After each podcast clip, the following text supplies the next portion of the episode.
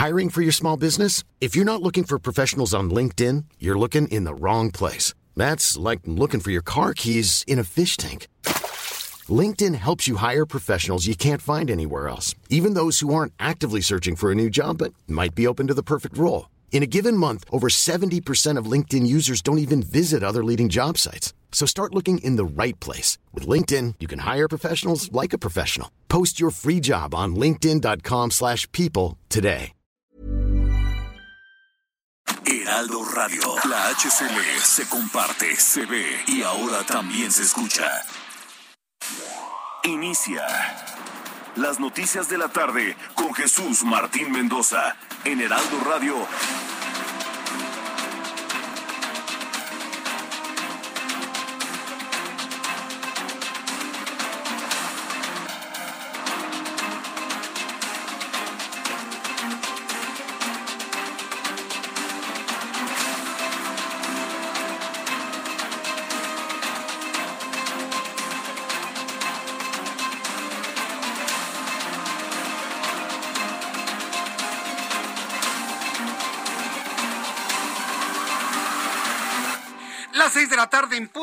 Hora del centro de la República Mexicana. Bienvenidos, muy buenas tardes. Iniciamos el Heraldo Radio de este martes 5 de abril del año 2022. Me da mucho gusto saludarle a esta hora de la tarde con toda la información importante a través de la gran plataforma de emisoras del Heraldo Radio en la República Mexicana. Le invito para que se encuentre con nosotros, quédese con nosotros, descubra la información más importante de este día. Como siempre le digo, súbale el volumen a su radio, que le tengo la información más importante hasta este momento. Noticia número uno del día de hoy, la Suprema Corte de Justicia de la Nación eliminó el control que el presidente de México tenía para determinar por decreto de forma discrecional el destino de los ahorros que se obtengan en la Administración Pública Federal. Es decir, el presidente de la República no podrá disponer como le mejor le convenga de este dinero. Mientras todo el mundo estaba pensando que la Corte, que la Suprema Corte de Justicia de la Nación es un organismo a modo del presidente, de repente le dan este palo directo a su toma de decisiones omnipotente, porque eso es lo que quiere ser el presidente el presidente mexicano en este momento, ser un ser omnipotente que nadie le diga absolutamente nada, no darle cuentas absolutamente a nadie y hacer lo que él considera es lo mejor para todos. Bueno, pues la Suprema Corte de Justicia de la Nación eliminó el control que el presidente López Obrador tenía para determinar por decreto de forma discrecional el destino de los ahorros que se obtengan en la Administración Pública Federal. Otra noticia, en este resumen, le adelanto, el congresista Vicente González de los Estados Unidos solicitó al gobierno cancelar la visa de 25 ciudadanos considerados amigos de Rusia. En la lista se encuentra Gerardo Fernández Noroña y también se encuentra en la lista Alberto Anaya del Partido del Trabajo. Ah, porque usted debe saber, tanto Alberto Anaya como Gerardo Fernández Noroña, que se dicen hombres de izquierda, cercanos y aduladores del presidente de la República, coincidentes en la forma de hacer y ver a Estados Unidos como un enemigo, ah, les encanta ir a Nueva York. Bueno, les fascina Estados Unidos. El glamour, la seguridad, eh, todo les fascina. O sea, ¿por qué le digo esto? Porque se la viven viajando a Estados Unidos. ¿Sí? Por lo menos uno que otro, ¿no? Viajecitos se han hecho para allá. Entonces, bueno, pues los el congresista Vicente González de los Estados Unidos está solicitando a su gobierno quitarle las visas que tengan a los 25 ciudadanos mexicanos considerados amigos de Rusia y en la lista aparece Gerardo Fernández Noroña y Alberto Anaya del Partido del Trabajo. El Partido de la Revolución Democrática denunció de manera formal ante la Secretaría de la Función Pública por corrupción, peculado, cohecho, ejercicio abusivo de las funciones públicas, tráfico de influencias al presidente mexicano que actualmente está ostentada la presidencia por Andrés Manuel López Obrador. Sí, El Partido de la Revolución Democrática está denunciando por corrupción, peculado, cohecho, abuso de sus funciones, tráfico de influencias al presidente mexicano López Obrador.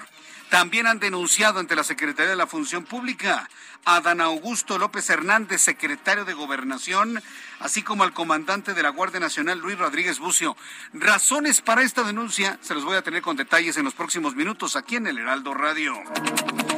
El empresario mexicano Carlos Slim ascendió tres lugares en la lista de millonarios del mundo y se colocó en la decimotercera posición, informó la revista Forbes. Además es considerado el ser humano más adinerado de Latinoamérica.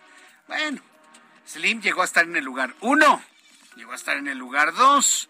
Hablar hoy del número 13 o ha dejado de ganar dinero o hay otros que lo han superado en la forma de ganar. Yo creo que es la segunda opción. Pero bueno, pues finalmente Carlos Slim se mantiene su hegemonía de ser el hombre, sí, el hombre, sí, porque es hombre. Es el hombre más acaudalado de todo Latinoamérica. Le informo que familiares y amigos de un joven asesinado en una fiesta protestan en el periférico norte en demanda de justicia para Hugo, así se llama el chavo. Fíjese, un chavo de nombre Hugo se va a una fiesta y sus amigos lo matan con una copa rota en el cuello, lo desangran. Ah, bueno, pues como no hay avances en la investigación de este asesinato, sus familiares y amigos tienen cerrado el periférico a la altura del satélite en ambos sentidos. Llevan, ¿cuántas horas? Nueve horas. Llevan nueve horas de bloqueo. Es imposible circular por el periférico rumbo a Naucalpan y rumbo a Tlalnepantla. No utilice el periférico. Eh, tuve oportunidad de escuchar las declaraciones de la mamá de Hugo, que estaba ahí en el Heraldo Televisión, y nos dijo frente a cámaras, no nos vamos a mover hasta que la noticia que den en el Heraldo, y mencionó otros medios, en el Heraldo sea que ya fue detenido el asesino de Hugo. No nos vamos a mover hasta que la noticia en medios de comunicación sea la detención de Hugo. Y dio un nombre, ¿sí? y dio un nombre, por supuesto, al aire. Hasta este momento no hay avance en ninguna negociación y bueno, pues el periférico permanecerá cerrado hasta en tanto no se ha detenido el asesino de este joven. ¿Quiénes bloquean? La familia y sus amigos. Está lleno de jóvenes, de chavos, de muchachos, de muchachas muy jóvenes, que no rebasan ni los 20 años. Esos son los que están bloqueando porque están hartos de la impunidad, hartos de que no pasa nada cuando hay este tipo de asesinatos y todo se manda finalmente a los archivos. Es una pena, con nuestros compañeros reporteros urbanos vamos a estar en unos instantes en ese centro de la noticia. Omar García Harfuch, secretario de Seguridad Ciudadana, se convirtió hoy en el personaje de la noticia sin duda alguna informó que los hombres que agredieron sin razón alguna a una familia en Avenida Churbusco ya fueron detenidos. Se volvió viral un video que ocurrió hoy en Avenida Churbusco, ahí por donde está la alberca olímpica. Arriba de, Río Churubusco, donde está la alberca olímpica, es cruce de División del Norte. Pues no, no estos, este par de individuos, padre e hijo, se cerraron a la circulación, detuvieron la circulación de todo Churubusco para agarrar a palos el automóvil de una familia.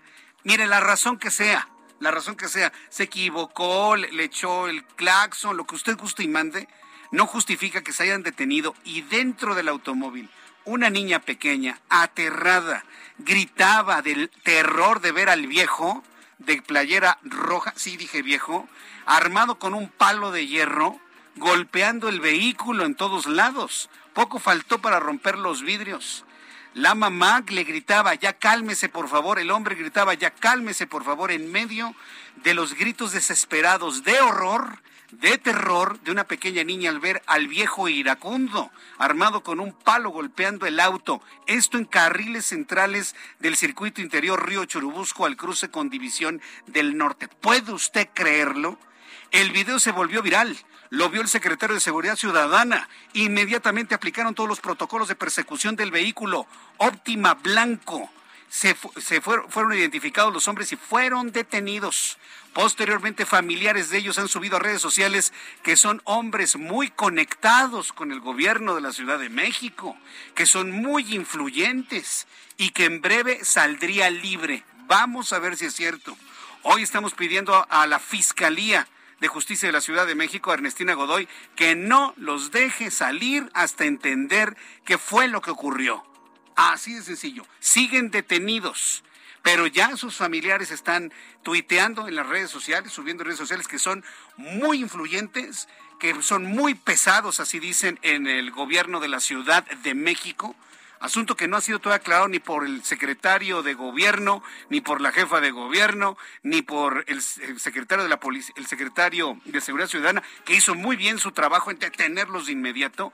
Y bueno, pues ahora el balón está en la cancha de la Fiscalía de Justicia de la Ciudad de México. Más adelante le voy a tener audios, más adelante le voy a tener toda la información de esto, pero sí me detuve en ello porque esto nos habla del nivel de crispación que hay en la Ciudad de México. Tenga usted mucho cuidado con los locos envalentonados que andan por ahí en las calles de esta capital. El primer ministro de Canadá, Justin Trudeau, otro personaje de la noticia el día de hoy, invitó al presidente mexicano a sumarse a una iniciativa titulada Defiende a Ucrania, en la cual se hará una campaña de recaudación de fondos para los refugiados ucranianos derivados de la invasión rusa. Vaya trampa que le puso Justin Trudeau. Justin Trudeau sabe perfectamente bien de qué lado masca López Obrador, de la izquierda, por supuesto, y sabe perfectamente bien que no le va a entrar y lo va a dejar en una evidencia total. Justin Trudeau está invitando al presidente mexicano para que se una a una iniciativa para apoyar a Ucrania cuando este país de facto, el gobierno, claro, ha apoyado a Rusia. Bueno, le voy a tener los detalles de esta invitación a la cual tampoco hay respuesta hasta el momento.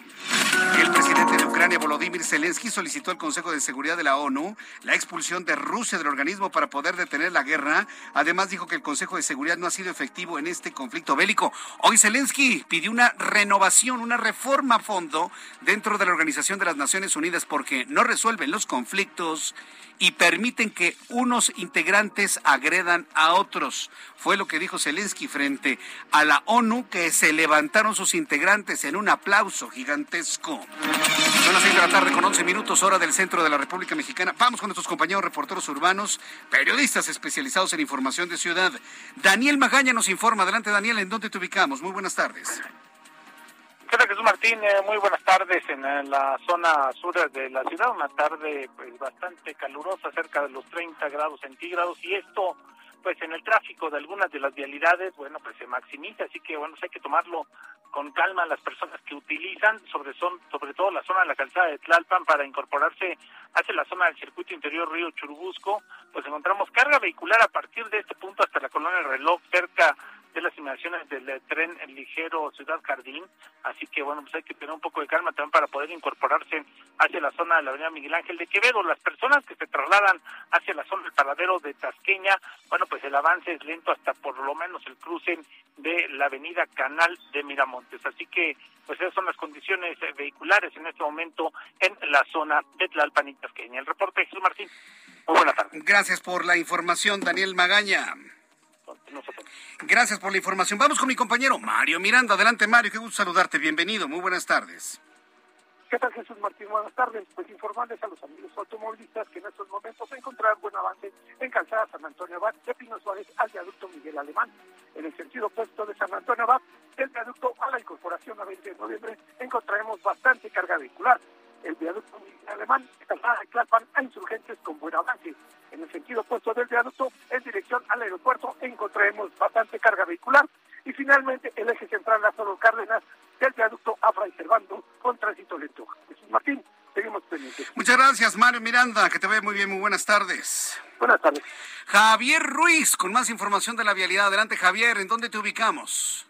Excelente tarde, Jesús Martín. Nos encontramos exactamente sobre el anillo periférico, muy cerca de la avenida Lomas Verdes, como referencia a un costado del Parque Naucal y Jesús Martín, y es que desde muy temprano pues, prácticamente llevan nueve horas pues, cerrada la circulación del anillo periférico en ambos sentidos. El motivo, Jesús Martín, amigos y familiares de Hugo, de Carvajal, están exigiendo pues justicia. Este joven eh, de tan solo 15 años de edad fue asesinado el pasado sábado, pasado fin de semana, en una, pues en una fiesta Jesús Martín. Lo que se refiere es que pues se registró una riña en esta fiesta, en un jardín, desafortunadamente fue herido y falleció pues este joven de tan solo 15 años de edad. Y es por ello que desde muy temprano, prácticamente desde las 9 de la mañana, ha llegado a este punto, pues sus amigos, sus familiares para pues exigir justicia, principalmente están exigiendo que venga el gobernador del Estado de México, Alfredo del Mazo, sin embargo Jesús Martín hasta el momento no ha llegado, por la tarde, hace unos minutos llegó precisamente a este punto Ricardo de la Cruz Musolén,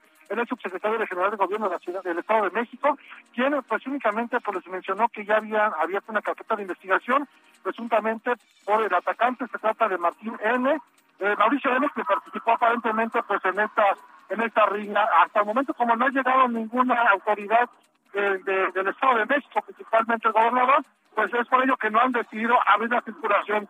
Ha afectado demasiado la zona de periférico, desde la zona prácticamente de la plaza de la Reforma, de la red de Petróleos, Jesús Martín, la circulación está totalmente colapsada, detenida en dirección hacia las torres de satélite. En el sentido opuesto, pues a mencionar que ya hasta los vehículos, pues los detuvieron, principalmente trailers, quedaron en este punto, ya varados en espera de que reabran la circulación.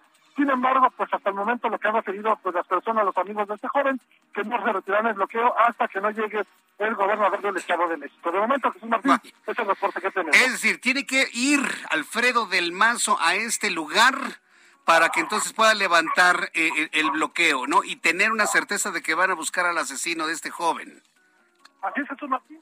Pues mencionaba que había llegado este Ricardo de la Cruz, mencionaban que ya iban a buscarlo a este presunto asesino, sin embargo, Jesús Martín, pues ellos no se conformaron con pues que haya llegado el subsecretario. Sí. Están exigiendo a fuerza que llegue el gobernador, de lo contrario, pues no van a retirar este bloqueo en ambos a, a, ver, a ver, Javier, estás tú en el centro de la noticia, ¿verdad? ¿Puedes acercarte a donde está la mamá de Hugo, por favor? Para ver si nos contesta unas preguntas. Por favor, este... Javier. Quitamos la, el fondo musical, por favor.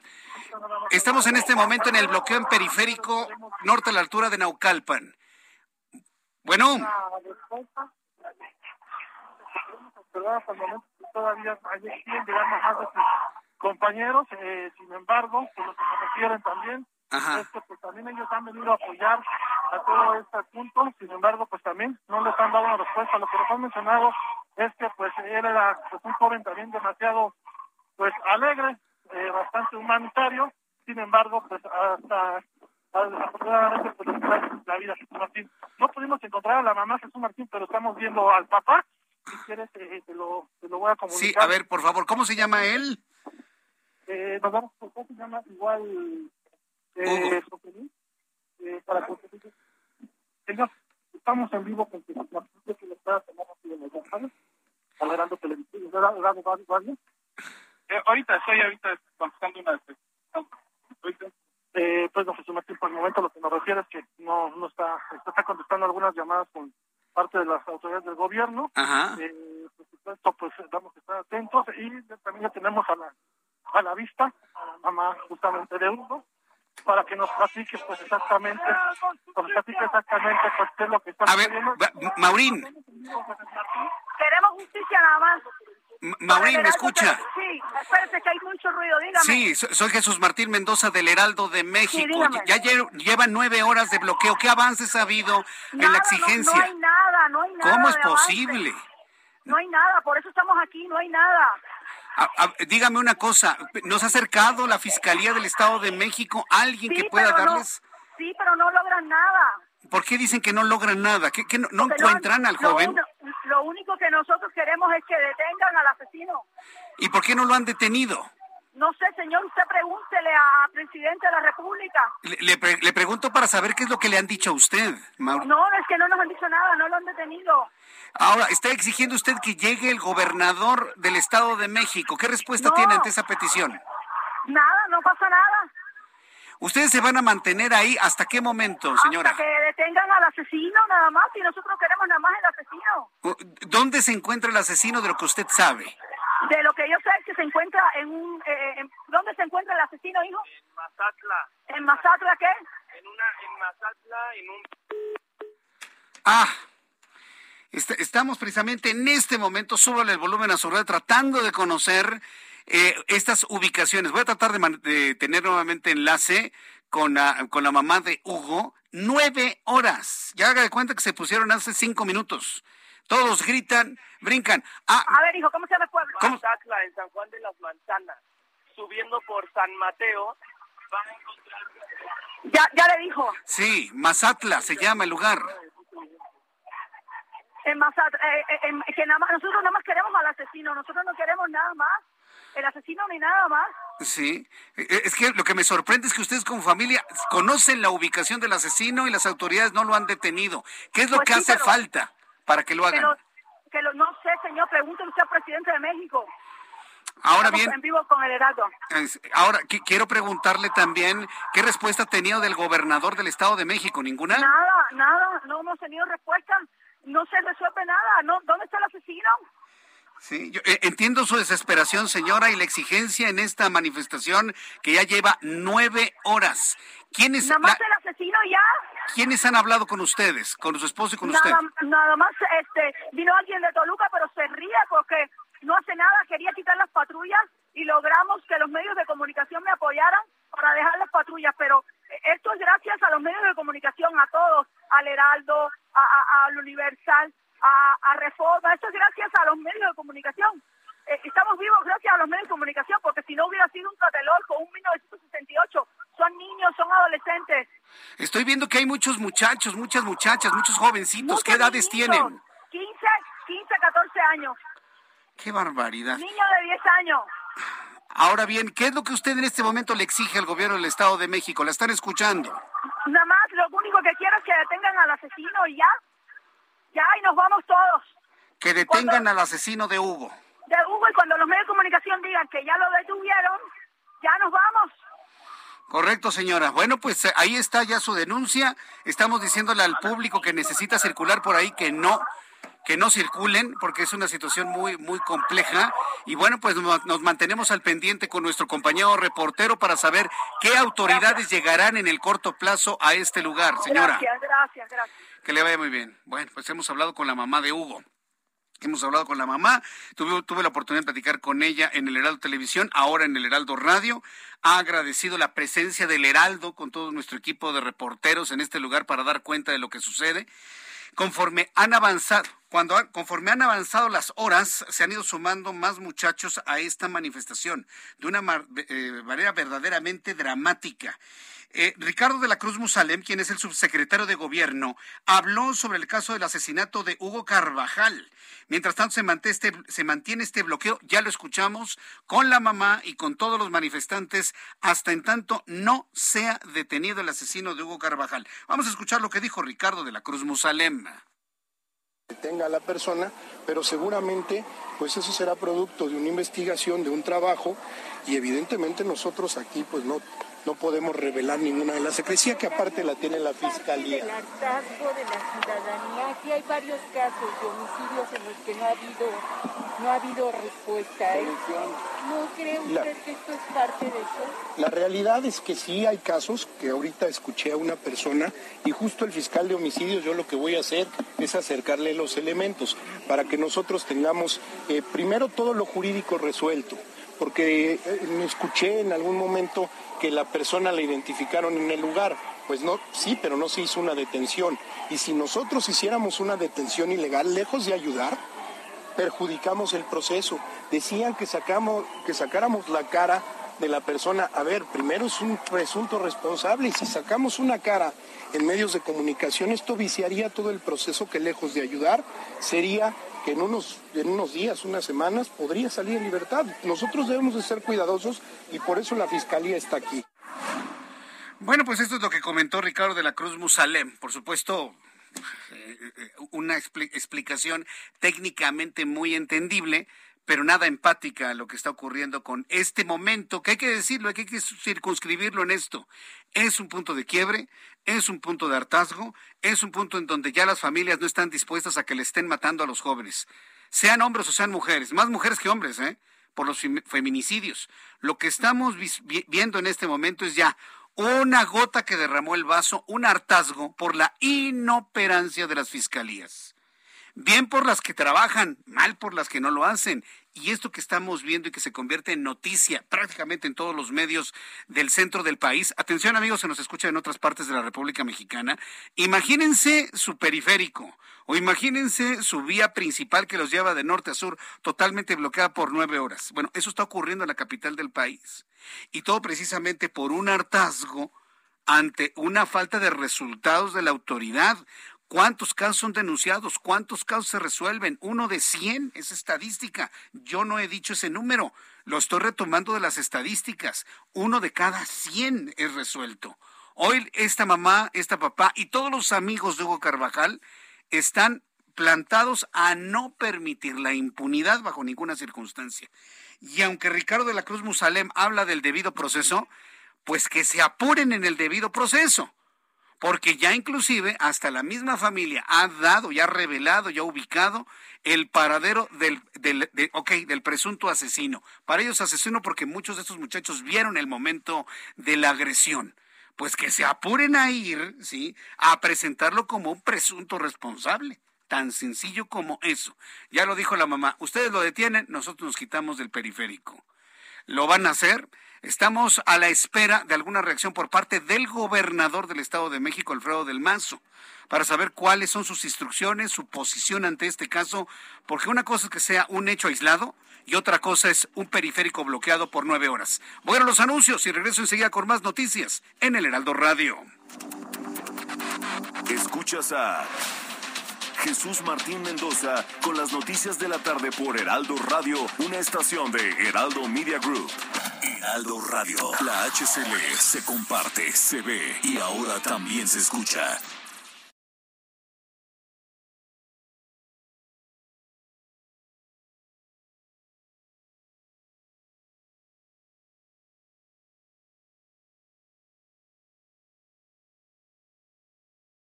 Heraldo Radio. La HCL se comparte, se ve y ahora también se escucha. Escucha las noticias de la tarde con Jesús Martín Mendoza. Regresamos. Ya son las seis y media, las seis y media hora del centro de la República Mexicana. Oiga, qué tarde tan tremenda. ¿eh? Sigue cerrado el periférico. Vamos a regresar allá en unos instantes más. Pero antes, rápidamente vamos a revisar lo que sucedió un día como hoy, 5 de abril. En México, el mundo y la historia con Abraham Arreola. Amigos, bienvenidos. Esto es un día como hoy en la historia. 5 de abril. En 1925 en Reino Unido se introduce la moderna regla futbolística del fuera de juego. En 1955 en Londres, Winston Churchill renuncia como primer ministro. En 1963 se instala el famoso teléfono rojo en Estados Unidos que en realidad era negro, pero se le apodó así porque conectaba al presidente John Kennedy con el líder soviético Nikita Khrushchev, allá en Moscú. Espero haya dicho bien. Además, en 1994 el cantante y guitarrista Kurt Cobain se suicida. Hoy es el Día Internacional de la Conciencia y también es el Día Nacional del Cáncer de Pulmón, al menos en nuestro país. Amigos, esto fue un día como hoy en la historia. Muchas gracias. Muchas gracias, Abraham Arreola, por los efemérides del día de hoy. Saludos a quienes cumplen años y festejan su santo en este día. Rápidamente revisamos las condiciones meteorológicas para las próximas horas. Miren, estos días que estamos ya en el horario de verano, alguien se va a enojar conmigo, pero sí les tengo que confesar que a mí me encanta el horario de verano. A mí me gusta mucho. ¿Por qué? Porque a esta hora de la tarde tenemos luz. ¿Sí? Y yo tengo la sensación de que son las seis y media de la tarde, tenemos luz, a las siete serán las siete de la tarde, y ya a las ocho ya le podré decir que son la noche. Pero a mí me gusta mucho porque a esta hora de la tarde hay mucha luz. Que sí, ya sé que hay muchas personas que salen muy temprano, cuatro o cinco de la mañana, y les toca completamente oscuro. Pero eh, van a notar que en, la, en cuestión de dos semanas va a empezar a amanecer cada vez más temprano, es decir, se va a equilibrar y vamos a tener finalmente tanto luz en la mañana como luz en la tarde. Revíselo, va a ver, va a ver, va a ver. Vaya usted viendo la hora que sale de su casa, si sale muy temprano y va a ver cómo conforme avancen los días le va a tocar más luz durante la mañana. El Servicio Meteorológico Nacional, que depende de la Comisión Nacional del Agua, nos informa sobre las condiciones que habrán de prevalecer durante las próximas horas. El Servicio Meteorológico Nacional informa de la condición de calor que sigue afectando prácticamente a todo el país. Perdón usted. Hay una línea seca, onda de calor y corriente en chorro subtropical. En la observación más reciente a manera de pronóstico se informa que la onda de calor sobre gran parte del país seguirá circulando, además de vientos fuertes en los estados de la Mesa del Norte. Durante esta noche y madrugada, una línea seca en el noreste del país, en interacción con corriente en chorro subtropical, va a ocasionar fuertes rachas de viento de hasta 70 kilómetros y tolvaneras en Chihuahua, Coahuila, Nuevo León, Tamaulipas, San Luis Potosí, Zacatecas, Durango, Aguascalientes, Jalisco y Guanajuato, además de lluvias aisladas en Coahuila, Nuevo León y Tamaulipas. Por otro lado, el ingreso de humedad del Océano Pacífico va a propiciar lluvias puntuales fuertes en Chiapas, así como lluvias aisladas en Oaxaca. Así se mantendrá el viento de componente sur-surada con rachas de hasta 70 kilómetros por hora en esa región. Muy complicado, sin duda, en materia de sequía, porque mientras no llueve, no llueve en el país, pues se sigue sacando agua de los acuíferos, de los ríos, de los lagos, del subsuelo, de donde se puede. Y la seguimos gastando como si no pasara absolutamente nada. Yo le invito a que ahorre agua, ¿eh? Y le invito a que ahorre agua porque está muy escasa en esta temporada del año. Con estos elementos atmosféricos le voy a conocer pronóstico del tiempo. Para las siguientes ciudades, amigos, en Acapulco, Guerrero, 27 grados en este momento, mínima 20, máxima 29. Prácticamente todo el país está despejado sin nubosidad. Guadalajara, Jalisco, 9 grados, máxima 32, 30 en este momento. Monterrey, mínima 19, máxima 39, 37 en este momento. Villahermosa, Tabasco, mínima 23, máxima 39, 36 en este momento. Mérida, Yucatán, mínima 23, máxima 39, 37 en este momento. En Reynosa, Tamaulipas, informa de un fenómeno de gran polvo de gran polvareda, en este momento 23, la mínima máxima 36, en este momento 34. En la ciudad de Houston, Texas, 29 grados en este momento, mínima 21, máxima 32. En Hermosillo, Sonora, mínima 14, máxima 32. En Colima, que bueno, yo no sé cómo, eh, en Colima pueden vivir con tanta violencia, tristemente, lamentablemente. Bueno, pues en Colima la temperatura en estos momentos es de 28 grados, mínima 16, máxima 32. Oaxaca, mínima 13, máxima 33, 31 en este momento. Y aquí en la capital de la República, 27 grados, hace calor. La mínima 15, es caluroso para el amanecer. Y la máxima 30 grados Celsius.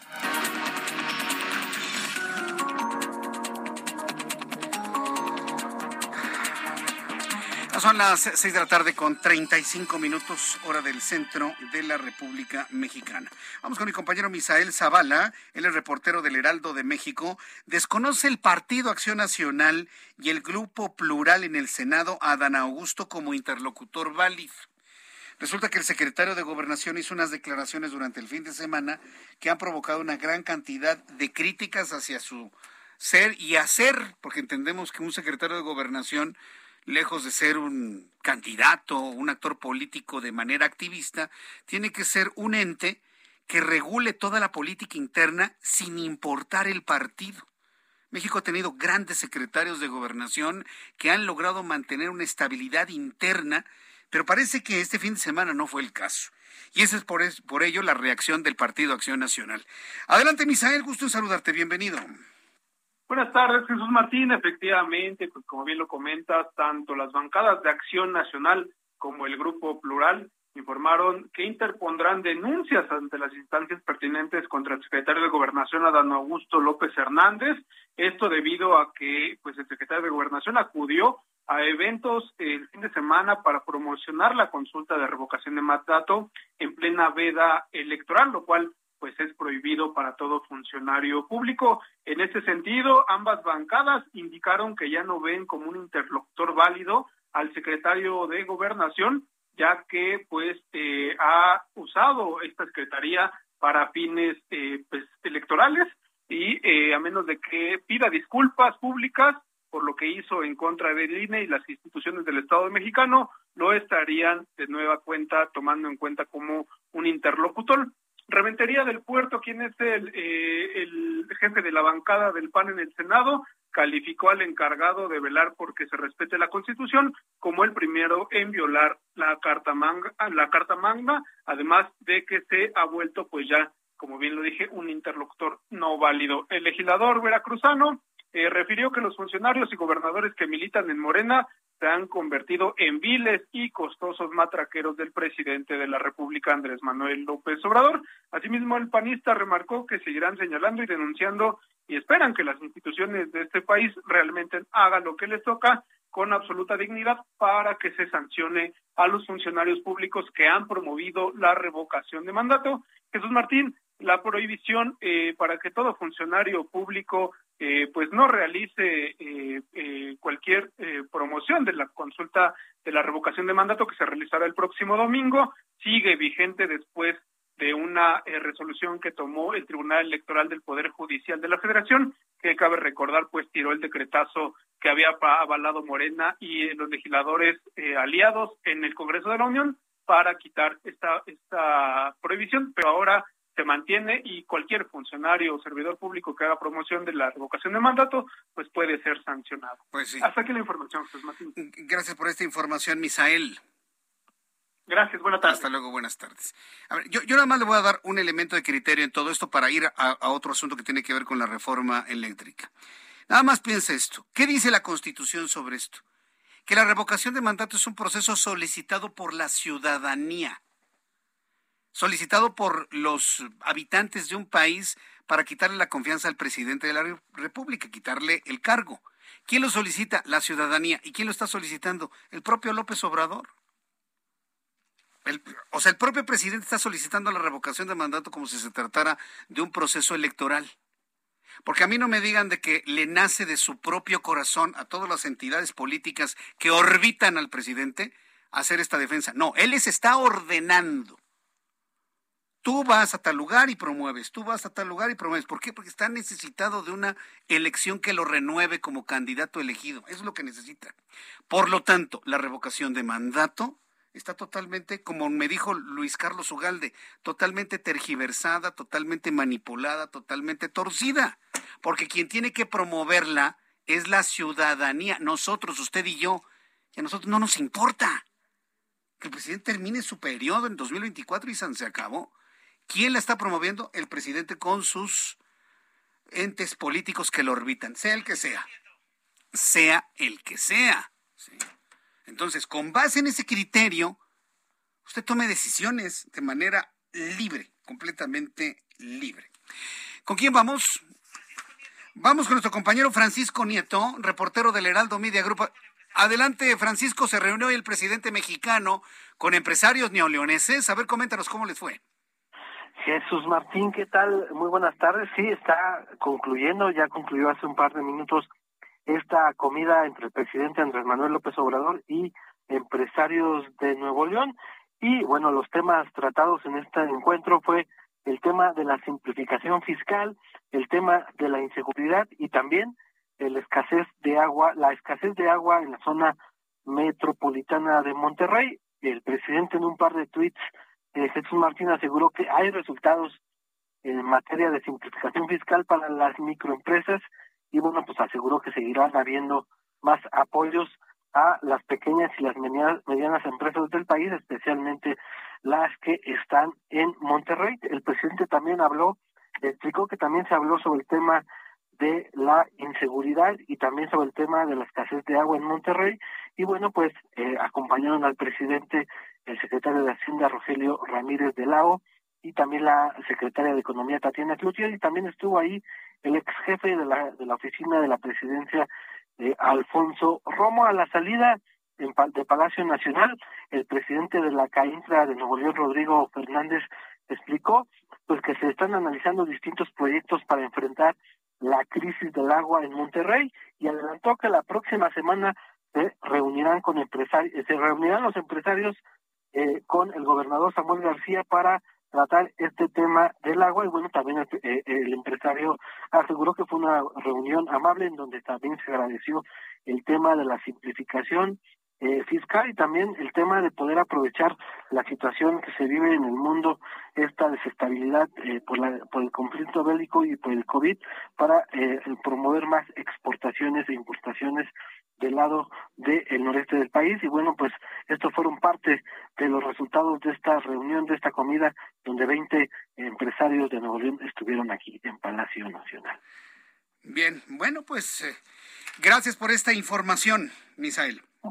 Muy buenas tardes. Gracias, muy buenas tardes. Es lo que nos tiene nuestro compañero reportero.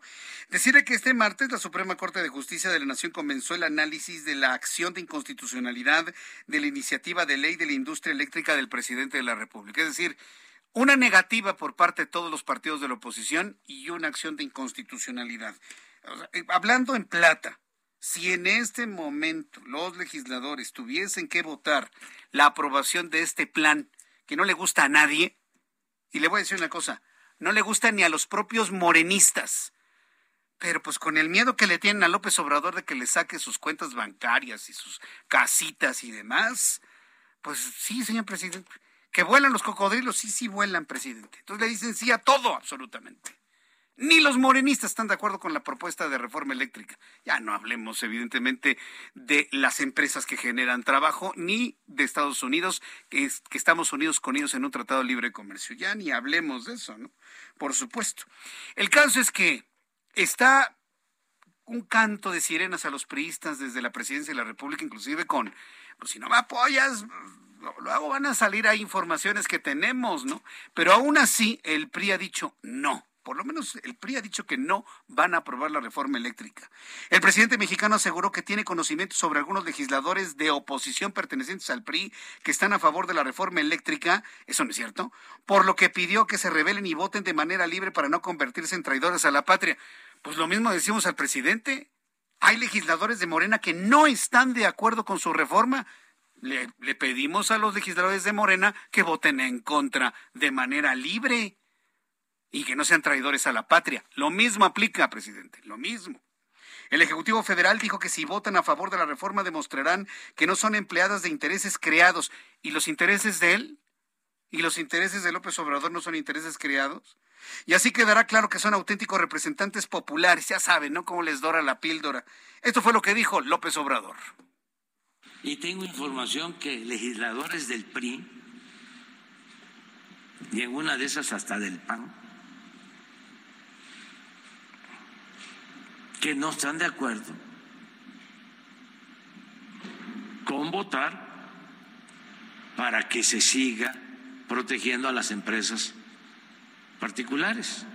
Estoy yo eh, confiando en que van a votar libremente y se van a revelar para que sean auténticos representantes populares, que no sean traidores a la patria. Les llama traidores a la patria. Lo mismo le decimos que los de Morena no sean traidores a la patria y los que no estén de acuerdo con López Obrador que lo digan. Ah, claro, porque de que hay disidencias dentro de Morena, claro que las hay. Por supuesto que las hay. Ante estos calificativos y esta desesperación que se le escucha al presidente mexicano, tengo en comunicación con Pedro Armentía López, diputado del PRI en la Comisión de Energía en la Cámara de Diputados. Estimado diputado Armentía, gusto en saludarlo. Bienvenido. Hola, buenas tardes, Jesús. Un gusto estar con ustedes y estar con tu programa. ¿Los está calificando de traidores a la patria si ustedes no se alían con el movimiento de regeneración nacional? ¿Qué le dice usted al presidente desde aquí ante ese calificativo? Es muy claro, Jesús, que trae una carga ideológica.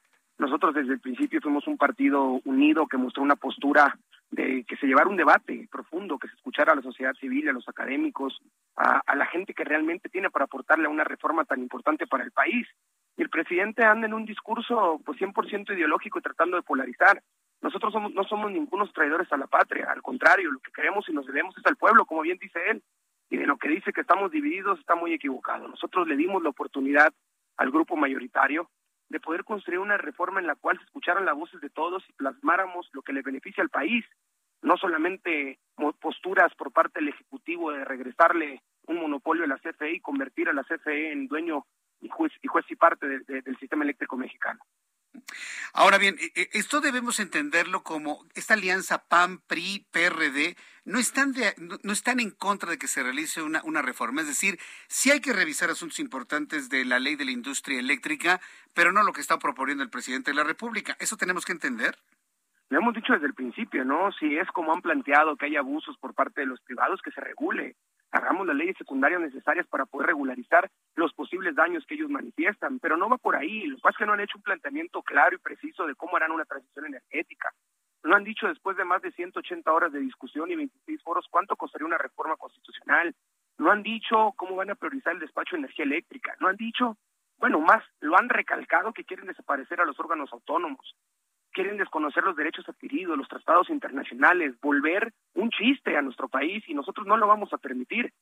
Han tratado de polarizar y llevar una discusión en el cual pareciera que es un pleito entre privados contra el Ejecutivo. No puede ser así. A la gente en casa no le interesa que es un productor independiente de energía, no le interesa que es un modelo de autoabasto, lo que la gente quiere es energía limpia, suficiente y barata, lo cual no han hecho una propuesta clara de cómo lo van a hacer. Nosotros desde el principio propusimos el Parlamento abierto, propusimos un debate profundo para que en caso de que hubiera una reforma al sistema eléctrico mexicano podamos hacerla en conjunto, sin ideología, sin colores ni partidos, siempre buscando pues el beneficio de la sociedad, cosa que que no quedó claro. Tuvieron la oportunidad, ayer mandaron el dictamen y no le movieron ni una coma. No, pues no, no. Una soberbia. Sí, no, y el diputado Mier, que es el representante de Morena, dice, ay, vamos a hacer política y vamos a escuchar.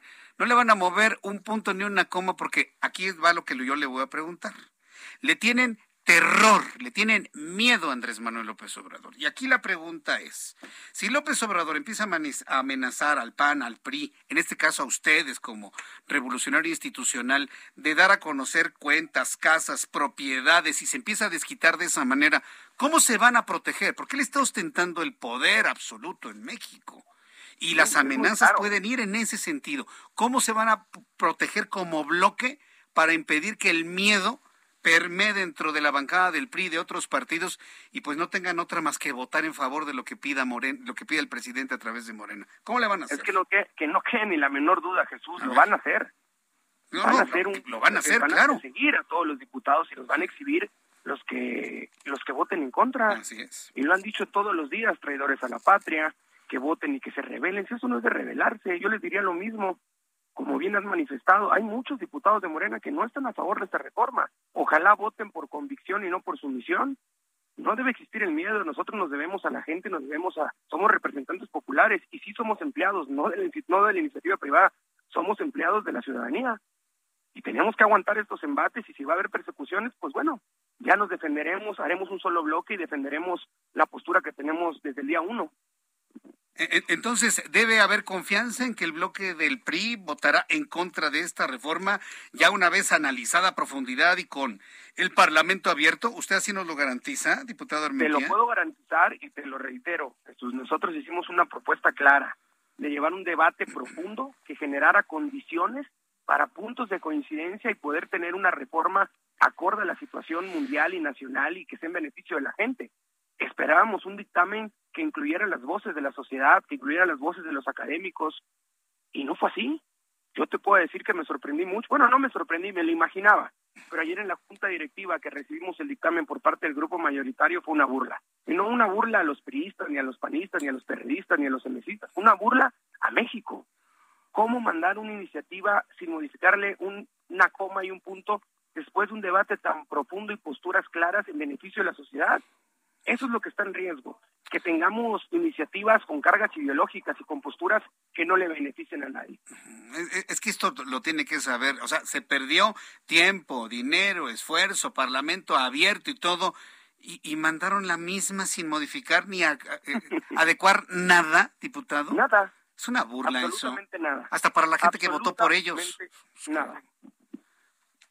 Yo les diría, y lo dejé claro hoy también en una reunión, tuvieron la oportunidad histórica de crear consensos y acuerdos no político, políticos, como dice Nacho Mier, sino acuerdos en beneficio de la ciudadanía, quitarse ya las caretas y de cargas ideológicas y hacer algo bien por el pueblo.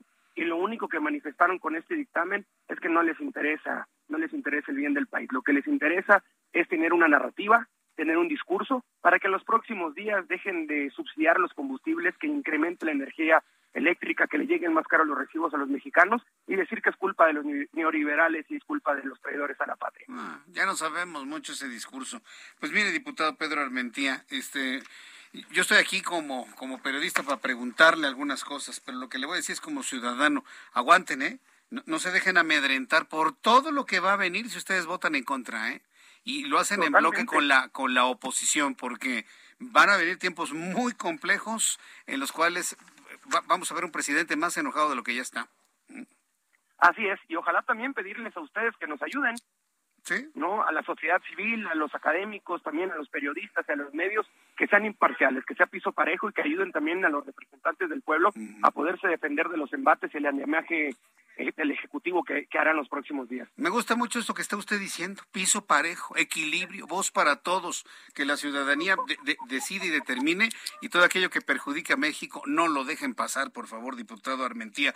Yo le agradezco mucho el que me haya tomado esta comunicación el día de hoy diputado. Un fuerte abrazo, Jesús. El gusto es mío. gusto en platicar con usted. Gracias. Que le vaya muy bien. Un fuerte abrazo. Hasta luego. Es el diputado Pedro Armentía López, de los nuevos nombres y de los políticos nuevos. A ver, ¿tiene usted la misma percepción que yo? Claro, yo estoy sorprendidísimo del discurso de este diputado. Y es del PRI. Sí, es del PRI. vaya sacudida histórica, ¿no? Para este eh, partido político, dijo. Estoy, estoy hablando de él pero no dudo que nuevos políticos, diputados jóvenes, no nada más de este partido, sino de otros, inclusive Morena, tengan precisamente esa preocupación desde el punto de vista político. Y que el futuro venga completamente distinto con esa idea, con esa idea que tiene hoy este joven diputado Pedro Armentía López. De verse a los ciudadanos, no tener miedo. Precisamente, precisamente por esto que estamos viviendo actualmente, existe el fuero, el fuero político, para permitir a que los legisladores hagan su trabajo legislativo sin que les finquen responsabilidades para detener su trabajo legislativo. Para eso sirve el, el, fuero, precisamente para proteger, como le planteaba yo al diputado Armentía, para proteger a estos hombres y mujeres que con mucho valor, en una convicción total de que esto no le conviene a México, van a votar en contra. ¿eh? Y lo acaba de reiterar en estos micrófonos este diputado del PRI. No quepa duda, les garantizo, vamos a votar en contra de la reforma energética. ¡Wow! Vamos a ver finalmente cómo se van dando las cosas. Cuando son las seis con cinco ya, vamos a ir a los anuncios. Al regreso le tengo un resumen con las noticias más importantes. Nuestros compañeros reporteros urbanos iremos hasta el periférico norte, a la altura de Naucalpan, para conocer cómo sigue este bloqueo. No lo van a quitar hasta que llegue el gobernador, nos dijo la mamá del joven Hugo que fue asesinado el fin de semana. Voy a los anuncios y regreso enseguida con más noticias. Escuchas a... Jesús Martín Mendoza con las noticias de la tarde por Heraldo Radio, una estación de Heraldo Media Group.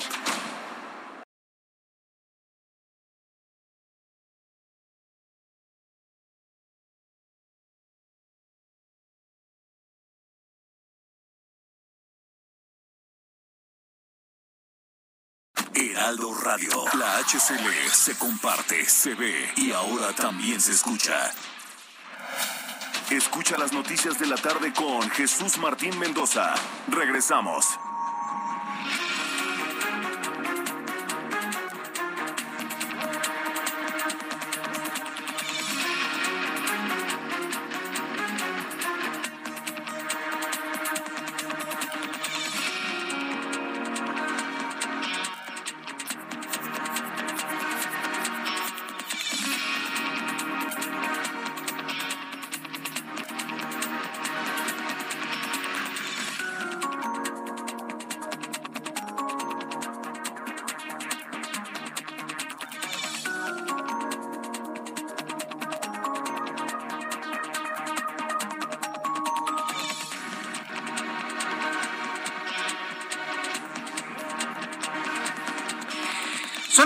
Punto, las 19 horas en punto, hora del centro de la República Mexicana. Le presento un resumen con las noticias más importantes en el Heraldo Radio.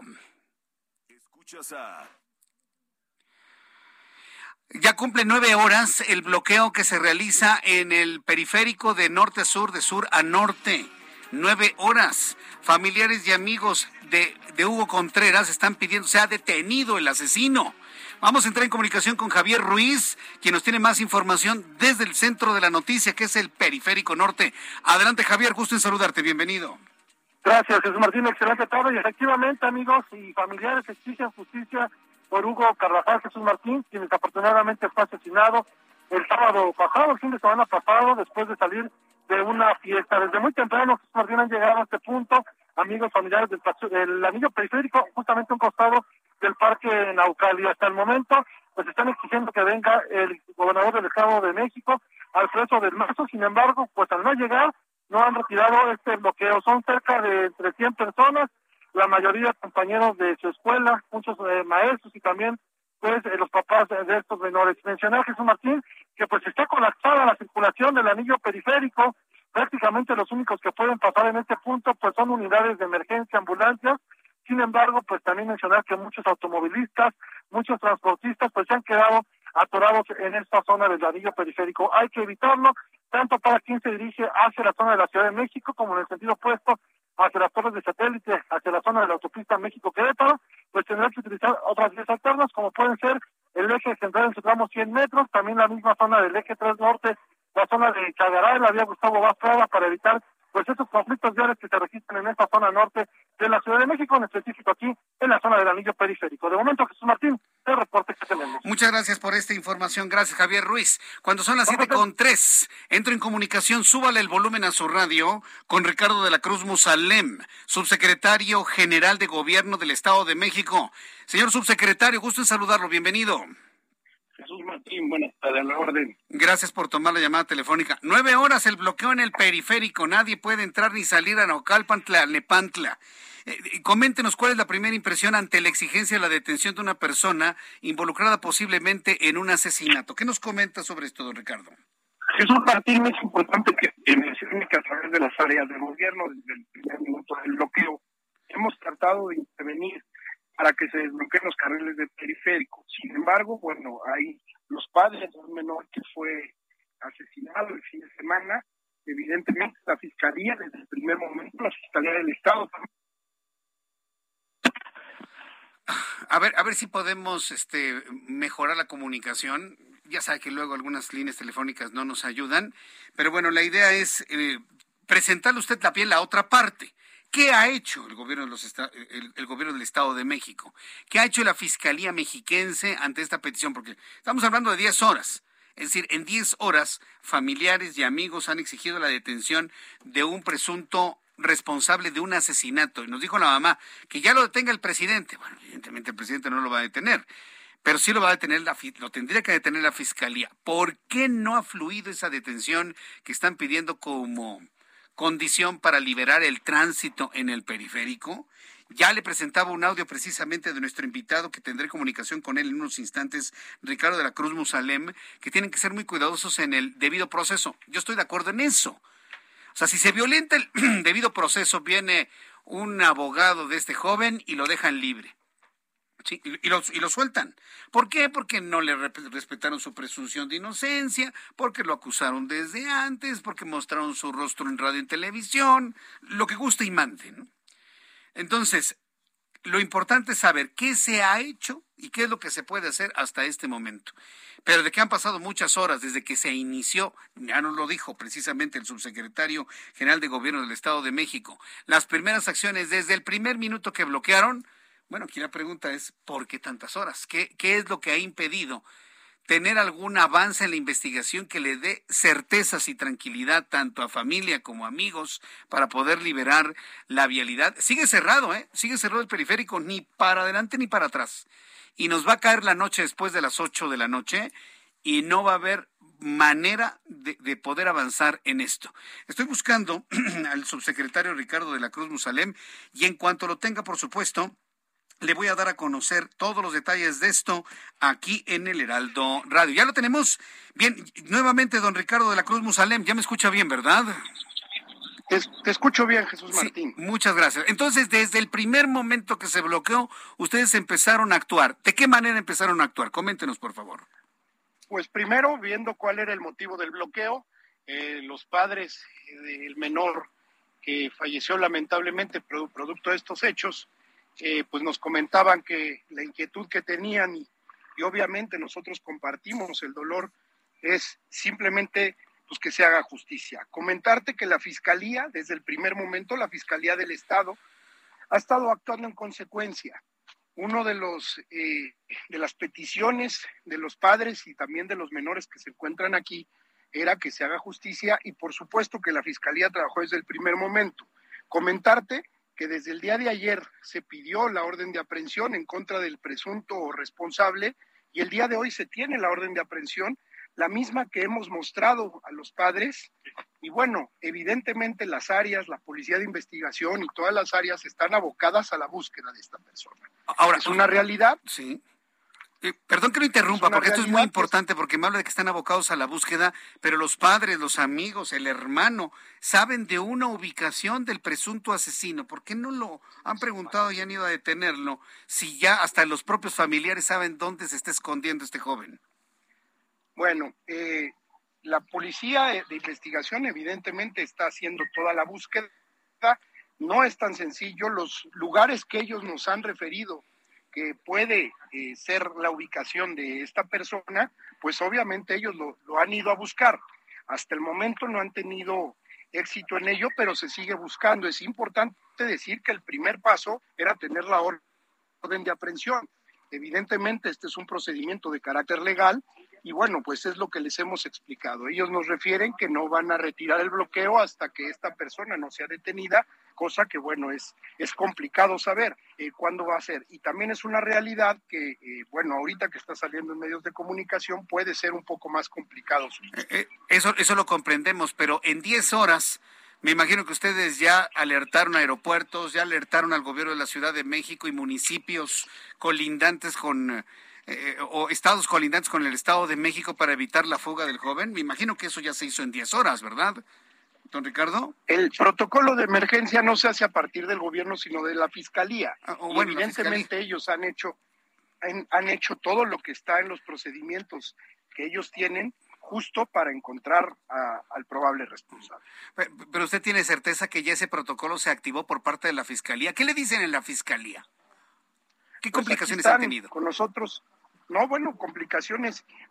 Hoy eh, salió la orden de aprehensión y a partir de la orden de aprehensión, pues se empezó a girar los oficios de búsqueda correspondientes y evidentemente esto pues podría generar la ubicación. Ellos han activado todo el protocolo, como tú sabes, Jesús Martín. Primero se tiene que pedir una orden de aprehensión que fue girada el día de hoy en la mañana y hay que recordar que de este acontecimiento lamentable van eh, 48 horas. Bien, ah, quiero decirle algo. Yo estoy de acuerdo en todo el, procedimiento, el protocolo que está activando la Fiscalía. La preocupación que usted comentaba más temprano sobre el debido proceso. todo eso lo podemos entender. Pero, se lo pregunto al subsecretario de Gobierno del Estado de México, que ustedes velan por la política interna. Eh, esto que estamos viendo es un punto de quiebre, es una gota que derrama el vaso, es un punto de inflexión en donde una ciudadanía tiene que llegar a estos extremos por un nivel de hartazgo ante la falta de certezas y de eficiencia en las investigaciones o por un incremento en los hechos criminales importantes en el Estado de México o en cualquier otra parte de la República Mexicana. Es decir, esto tiene un significado que va más allá del procedimiento normal de cualquier caso de homicidio. Esto nos está mostrando una desesperación de los gobernados en el Estado de México. ¿Cómo lo están leyendo ustedes, Ricardo de la Cruz? Lo estamos leyendo, sí, evidentemente eh, los padres pues tienen un dolor muy grande, cosa que también compartimos y no somos ajenos a ello. Es por eso que nosotros estamos aquí en el punto de, de donde se está haciendo el cierre del periférico, estamos aquí para darle certeza a los familiares que todo lo que se tiene que hacer desde la fiscalía se está haciendo. Nosotros estamos velando por esos intereses. A 48 horas ya está librada la orden de aprehensión, ya está la identificación del presunto responsable y se está llevando a cabo todo ese procedimiento para llevarlo eh, pues lo más pronto que se pueda a la justicia.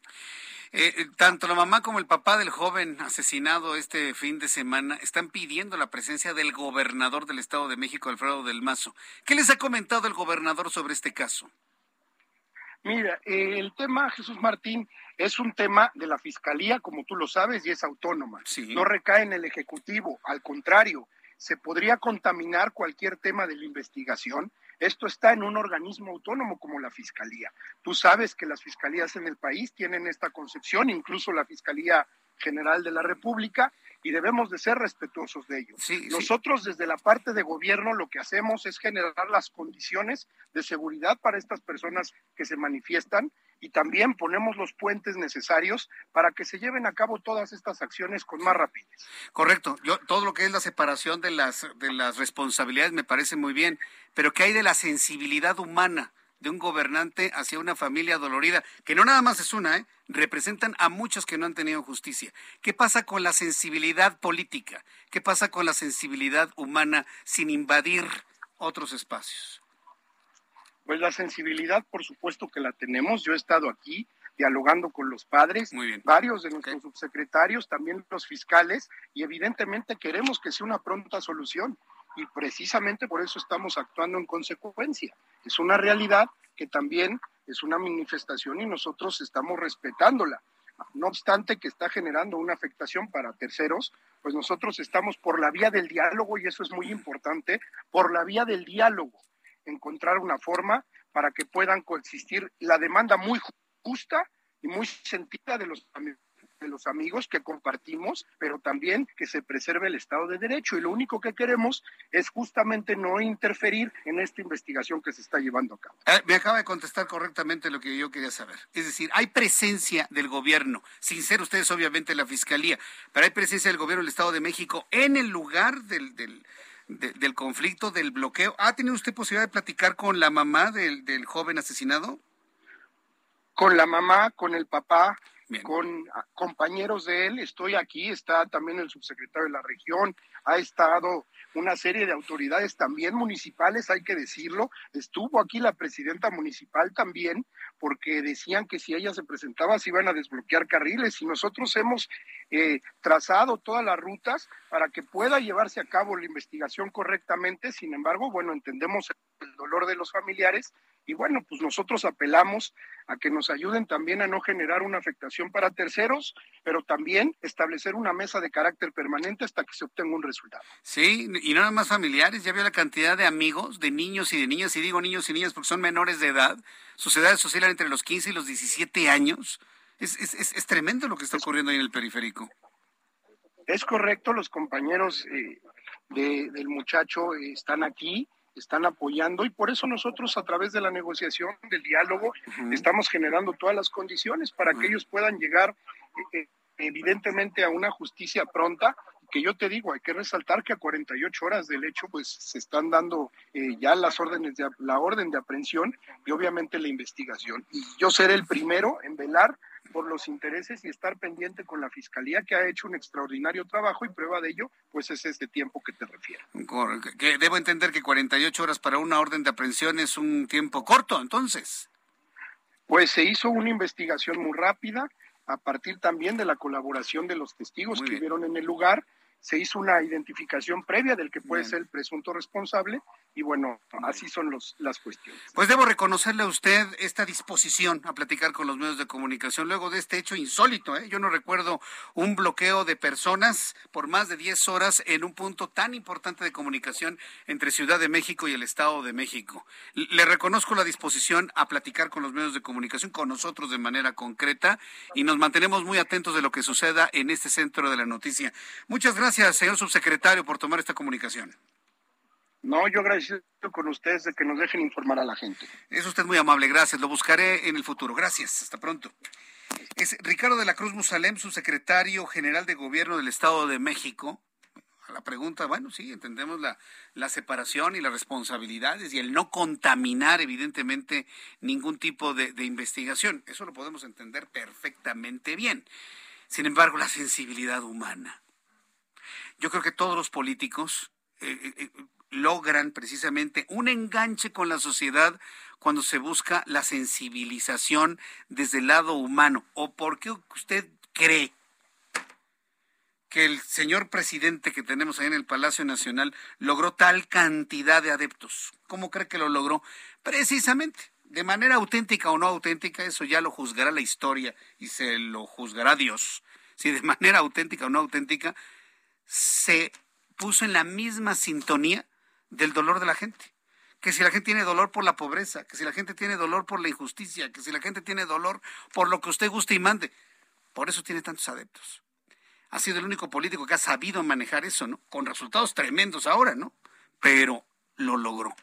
Lo que necesitamos son políticos que logren de manera auténtica, de verdad, de manera real, sintonizarse con el dolor ajeno, con el dolor de la gente.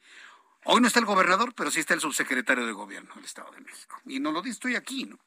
Tratando de dialogar convencer, de mostrar el papel, aquí está la orden de aprehensión, los elementos de la fiscalía buscando al presunto asesino. Pero mientras esto ocurre han pasado 10 largas horas, ¿eh? 10 largas horas.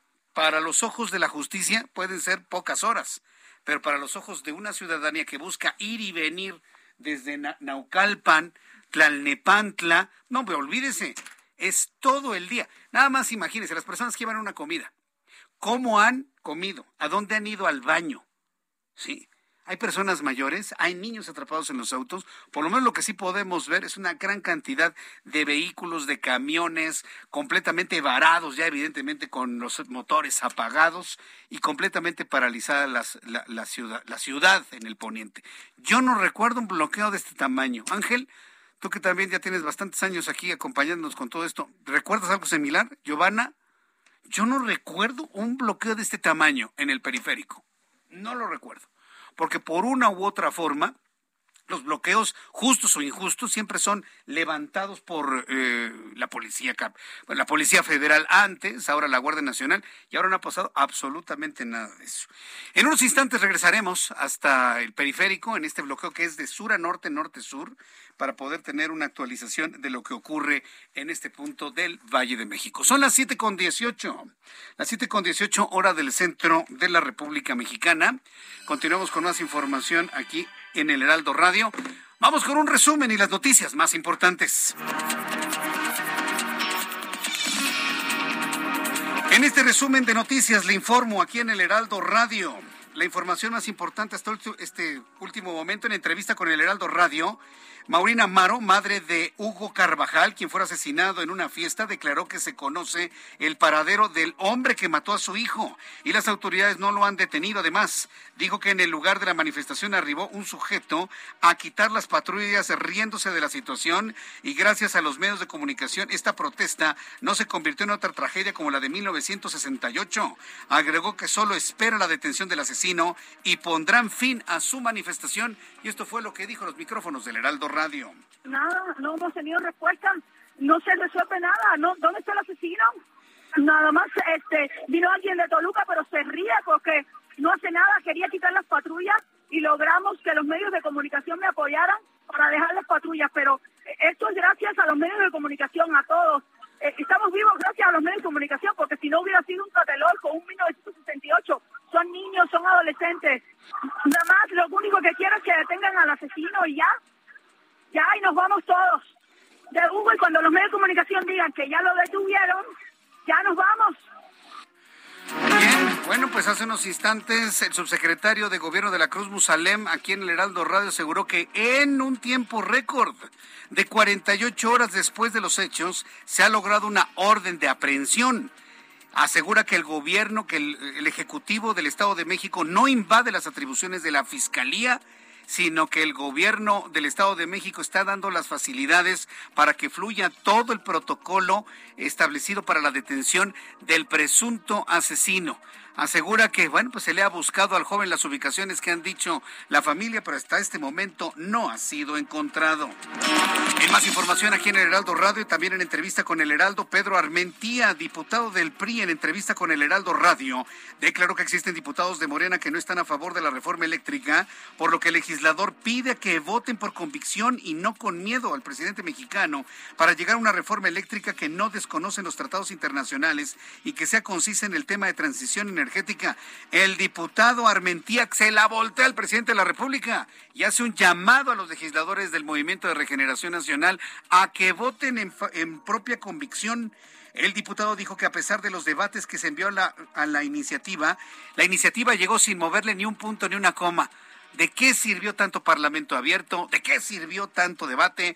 ¿De qué sirvió tantos análisis en radio, televisión, prensa, web? Si a la mera hora los de Morena vuelven a poner la propuesta sin cambiarle ni un punto ni una coma a la iniciativa. Así lo denunció Pedro Armentía.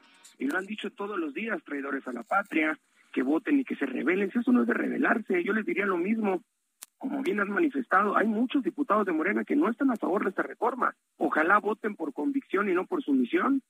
No debe existir el miedo, nosotros nos debemos a la gente, nos debemos a, somos representantes populares y sí somos empleados, no de, no de la iniciativa privada, somos empleados de la ciudadanía. y tenemos que aguantar estos embates y si va a haber persecuciones, pues bueno, ya nos defenderemos, haremos un solo bloque y defenderemos la postura que tenemos desde el día uno. No una burla a los priistas, ni a los panistas, ni a los periodistas, ni a los emesistas, una burla a México. ¿Cómo mandar una iniciativa sin modificarle una coma y un punto después de un debate tan profundo y posturas claras en beneficio de la sociedad? Así lo planteó el diputado del PRI, Pedro Armentía. Le informo que la jefa de gobierno de la Ciudad de México, Claudia Sheinbaum, informó que este fin de semana habrá ley seca en las 16 alcaldías capitalinas debido a la consulta ciudadana para la revocación de mandato del actual presidente mexicano.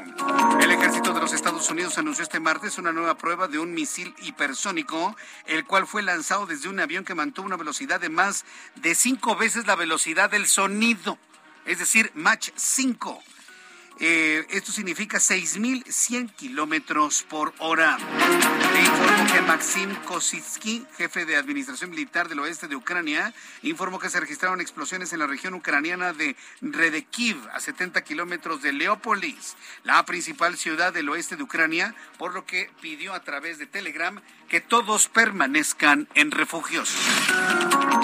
El Servicio Nacional de Salud del Reino Unido agregó nueve síntomas que denotan la infección de COVID-19, especialmente por la subvariante BA.2 de la cepa Omicron y del reciente hallazgo de la mutación XE. La lista solo contempla fiebre, tos, pérdida del olfato. Se suman escalofríos, dificultad para respirar, agotamiento, dolor de garganta, entre otros síntomas. La NASA suspende por segunda ocasión el ensayo general del cohete que ejecutaría la misión Artemis 1 por problemas técnicos al momento de cargar combustible y en el sistema de abastecimiento interno. Estos contratiempos podrían retrasar significativamente el lanzamiento de Artemis 1 y en consecuencia, por lógica, de Artemis 2. El panel intergubernamental sobre cambio climático de la ONU aseguró que los países deben destinar más dinero a la inversión de energías limpias y decir adiós al carbón y los combustibles fósiles para frenar e intentar revertir el calentamiento global. Noticia de último minuto, súbale el volumen a su radio. Le informo que el Departamento de Estado de la Gran Bretaña acaba de ordenar la extradición de Karime Macías, la exesposa de Javier Duarte. Esta persona tiene 14 días para impugnar esta determinación. Van a extraditar a Karime Macías, la señora que escribió en un cuaderno, merezco abundancia, merezco abundancia, la que merece abundancia, se le acaban los días de lujo en el Reino Unido. Estas son las noticias en resumen. Le invito para que siga con nosotros. Le saluda Jesús Martín Mendoza.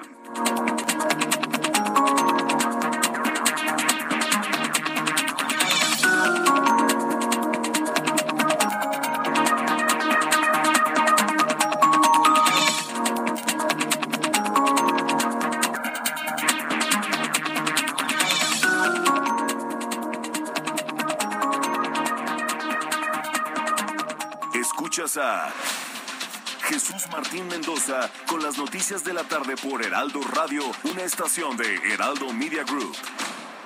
Heraldo Radio.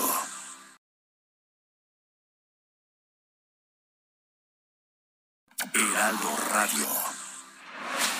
Escucha las noticias de la tarde con Jesús Martín Mendoza. Regresamos.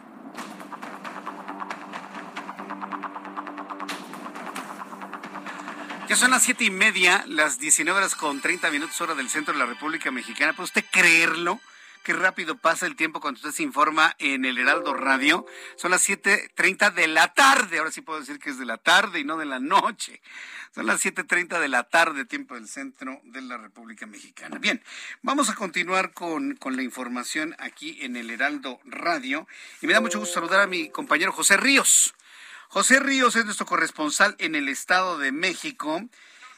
Y eh, en unos instantes le voy a tener todos los detalles, porque mire, la Secretaría de Gobernación, la Secretaría de Gobernación ha dado cifras, pues de alguna manera preocupantes. Es la Secretaría de Gobernación. Como, eh, y hay que entender esto sobre, pues un deterioro, un retroceso eh, en Ciudad Nezahualcóyotl en cuanto a indicadores de seguridad, de crecimiento de infraestructura. Y la Secretaría de Gobernación ha sido muy puntual, mostrando también esta preocupación de lo que está ocurriendo en Nezahualcóyotl. ¿Qué es lo que opina el presidente municipal de Nezahualcóyotl? José Ríos, adelante, gusto en saludarte, bienvenido, muy buenas tardes. ¿Qué tal, Jesús Martín? Buenas tardes, te saludo con gusto a ti, a quienes nos escuchan por el Heraldo Radio. Y pues, ¿qué? Pues, ¿qué opina el alcalde queda sobre pues estas cifras que pues nosotros nos sacamos en la que las muestra el mismo secretariado del Sistema Nacional de Seguridad Pública, a las cuales, pues bueno, el alcalde opina que son cifras falsas y tergiversadas, eh, las cuales, pues bueno, se revela que un incremento de hasta el 50% en delitos de alto impacto eh, se han suscitado en su municipio desde que inició su trienio. Sin embargo, pues bueno, como te comento, pues estas cifras son cifras oficiales, eh, las cuales, pues bueno, están encabezadas por la Secretaría de Gobernación, que encabeza, pues bueno, el secretario Adán Augusto. Y es que hay que destacar que en sesión de cabildo de este lunes, el alcalde tachó incluso de irresponsables y politizados los datos que, que redacta y publica el Sistema Nacional de Seguridad Pública, el cual, pues bueno, como te comento, es de la Secretaría de Gobernación. Y pues hay que, hay que apuntar, señor Martín, que pues esta información se encuentra dada de alta en Internet y obviamente se revisaron estos datos, se, se tiene copia de toda esta información y hoy en la televisión impresa de Heraldo de México, pues tenemos eh, los enlaces y las celdas precisas, porque para encontrar estas estadísticas tienes que buscar en una hoja de cálculo gigantesca, entonces le dejamos las celdas específicas al presidente municipal para que vea que pues sí existe un aumento de delitos de hasta el 40, el 50% de delitos de alto impacto en estos dos meses. Eh, sin embargo, pues bueno, él apunta que estas cifras son falsas, cifras que, como te digo, pues son de la Secretaría de Gobernación. Ese es el informe que te tengo, Jesús Martín. O sea, el, el presidente municipal Cerqueda tiene otros datos, ¿o cómo? Exactamente. Como, como alcalde de Morena, pues dijo que pues ya, ya tomó escuela y ya dijo que él tiene otros datos, pero pues esos otros datos pues son las cifras oficiales. Pues bueno, sí es lo que estamos viendo. Ahora el señor Cerqueda se está peleando con gobernación. Y digo, no vamos, a, no vamos a poner en duda lo que la Secretaría de Gobernación está dando a conocer, ¿no? Me parece que es un, una posición, pues no muy, no muy en la lógica, por decirlo suavecito, ¿no crees, José? Claro, es, probable que pues pudo haber tomado otra postura sobre este señalamiento, sin embargo, pues básicamente prefirió falsear diciendo que se falsearon estos datos y que pues están son erróneos. Sin embargo, pues eso es lo que las mismas fiscalías estatales y las mismas autoridades reportan a la misma Secretaría de Gobernación. Vaya, pues a ver finalmente si hay alguna reconsideración en su posición, porque pues no hemos visto que reconsidere mucho. ¿Tú cómo lo has, cómo lo has visto en su hacer de los últimos, de los últimos días, últimas semanas? Pues hasta el momento, pues no, no, no hemos visto ahorita una estrategia, lo que sí, pues es, eso es verdad, que sí están aumentando un poquito los, los delitos de alto impacto eh, en estos últimos días, sin embargo, pues básicamente pues no se quiere reconocer y pues ahí están las cifras oficiales de San Martín. Correcto, bueno, pues muchas gracias por la información, José. Seguimos pendientes. Buena tarde. Hasta luego, que te vaya muy bien. Ay, esos otros datos, qué daño nos han hecho. Son las 7.34, las 7.34 del centro de la República Mexicana. Qué gusto me da recibir la llamada telefónica, esta comunicación con Patricia Flores, candidata de Movimiento Ciudadano al gobierno de Durango. Estimada Patricia Flores, bienvenida. ¿Cómo está? Jesús Martín, muy bien, gracias. ¿Y tú? Muy bien, muy contento de recibir esta comunicación y que nos acepte platicar con usted, candidata Patricia Flores. ¿Cómo ve Durango, eh? Con todo lo que ha ocurrido durante los últimos años, Durango ha tenido una buena administración y qué es lo que usted visualiza hacia el futuro eh, en este tiempo que estamos ya rumbo a la elección del mes de junio. Yo creo que Durango no ha tenido una buena administración. Llevamos gobernados 100 años por el mismo sistema, el mismo partido político. De los, imagínate nada más, de los 25 gobernadores en 100 años, 24 han sido del PRI y nuestro gobernador actual pues militó 33 años en el PRI, aunque llegó con las siglas del PAN. Entonces, me parece que eh, es un Estado que se ha estancado, que no ha crecido y que no tiene oportunidades, eh, tiene los desarrollos, tiene un desarrollo como los pues, no sé, como los estados del sur, ¿no? Eh, que todavía carece de muchísimas cosas. ¿Cuál es la vocación de Durango en ese momento? ¿Tendría que ser más industrial? ¿Tendría que ser más turístico, más de, medio ambiente inclusive? ¿Cómo, tenemos que entender la vocación del estado de Durango? Mira, Durango, Durango es el cuarto estado más grande territorialmente hablando de la República Mexicana. Y lo podemos entender por regiones. No es lo mismo el Durango Industrial de la Laguna que la vocación que tendría que ser de desarrollo de servicios en Durango como un Durango más turístico, ¿no? Y luego está la región, bueno, maderera de Durango, tenemos otra parte del, estado que es agrícola y que es ganadero. Eh, entonces, pues no se puede nada más este encasillar en uno solo, ¿no? Todas las regiones eh, de Durango tienen eh, características tan distintas que hay que hacer un desarrollo regional pensando precisamente en esas vocaciones. Ahora bien, eh, ¿cómo tenemos que ubicar los electores? ¿Dónde está quedando, por ejemplo, la candidatura de Patricia Flores como movimiento ciudadano? Hemos de alguna manera visto de un lado a Morena, cómo se comporta desde la presidencia de la República. Hemos visto una alianza entre el PAN, el PRI y el PRD. Movimiento Ciudadano, ¿dónde queda? ¿Más hacia Morena, más hacia la oposición, más en el centro? ¿Cómo? Para que lo entiendan nuestros amigos que nos escuchan en Durango. Mira, eh, primero quiero aclarar, porque aparte así es, eh, eh, los dos candidatos que tenemos, el, el candidato del PRI y PAN, ¿no? Es un, o sea, el PAN no puso candidato a pesar que de que gobierna entre comillas este el estado. El candidato del PAN es un priista. En Morena, pues la candidata de Morena no es de Morena, es alguien que también militó durante toda su vida en el PRI. O sea, allá afuera tenemos, te decía yo, 100 años gobernados por el PRI y los dos candidatos de las dos alianzas provienen del PRI. Entonces, Movimiento Ciudadano presenta una candidatura mucho más fresca, más novedosa, que no se encuentra en ese, en ese supuesto, ¿no? Movimiento Ciudadano es un partido socialdemócrata donde el principal interés de, de ese partido, pues es el ser humano y sus causas sociales.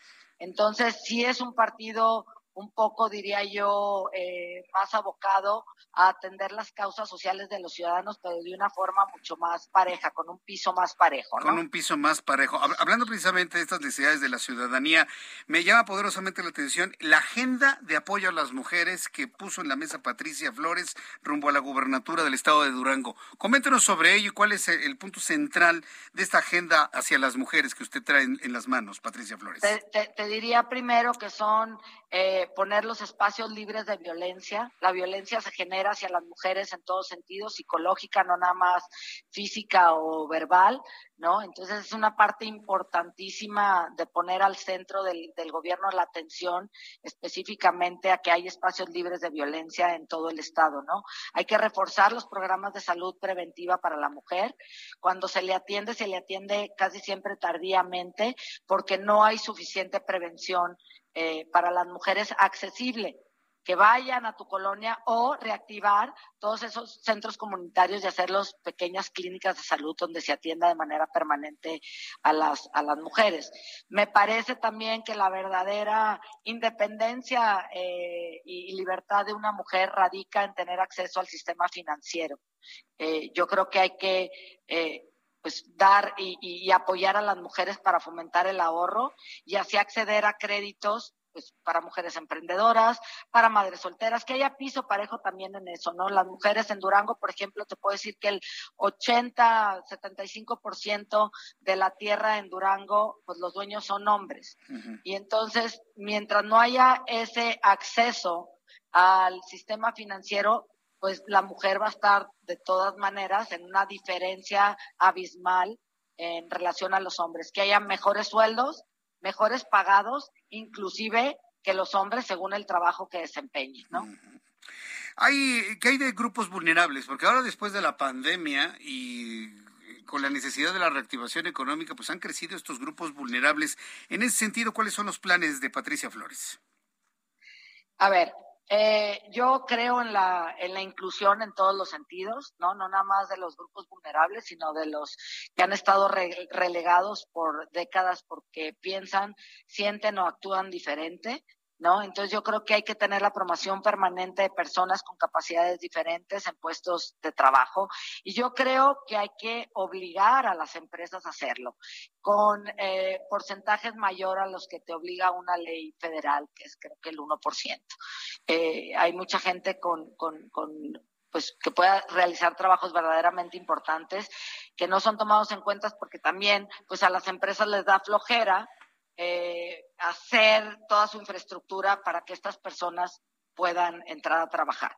El respeto a los derechos de las personas de la diversidad sexual, también importantísimo, con las atenciones en todos los sentidos, inclusive de salud, que el Estado debería de proveer.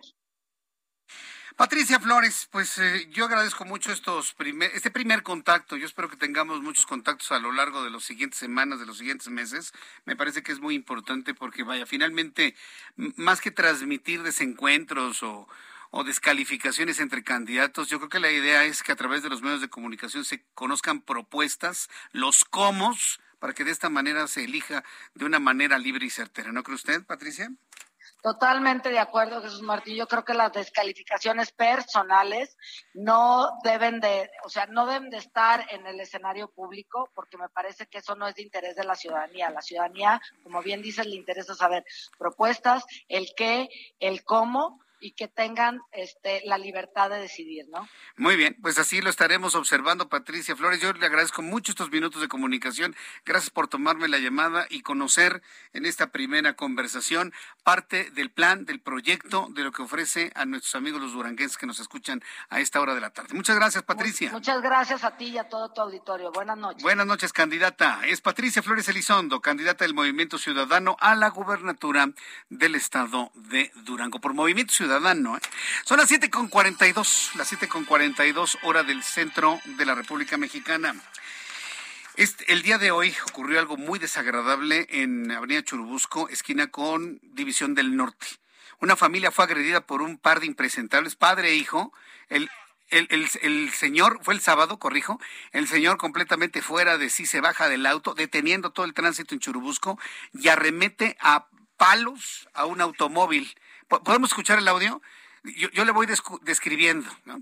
En este momento la familia va grabando que el auto se detiene y bueno, pues va el señor con su esposa y su pequeña niña. Y la niña dice, ay, no, no, muerta de miedo. Mientras el tipo amenaza, dice, ya cálmate. Oigan a la niña. Porque ve al hombre armado con un palo que va a romper los vidrios y a dañar el vehículo. Este individuo que se ostenta como muy conectado con el gobierno de la Ciudad de México, oiga nada más, pobrecita niña, y, golpea el auto, ¿no? Imagínense el terror de la pequeña. Porque viene su mamá y su papá, tiene miedo que algo les pase.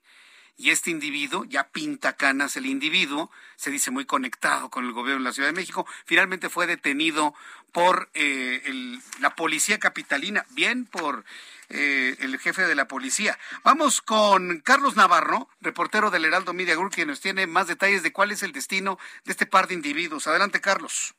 Buenas tardes, Jesús Martín. Te saludo con gusto a ti del auditorio y te comento que con un arma de fuego corta, elementos de la Secretaría de Seguridad Ciudadana de la detuvieron a tres personas, dos de ellas señaladas como posibles responsables de agredir a un automovilista que circulaba en una vía rápida en la alcaldía Álvaro Obregón en seguimiento a una denuncia realizada en redes sociales donde se aprecia que el conductor de un vehículo blanco le cierra el paso a otro automovilista y el copiloto desciende para agredir y golpear la unidad con un objeto, los uniformados iniciaron la investigación.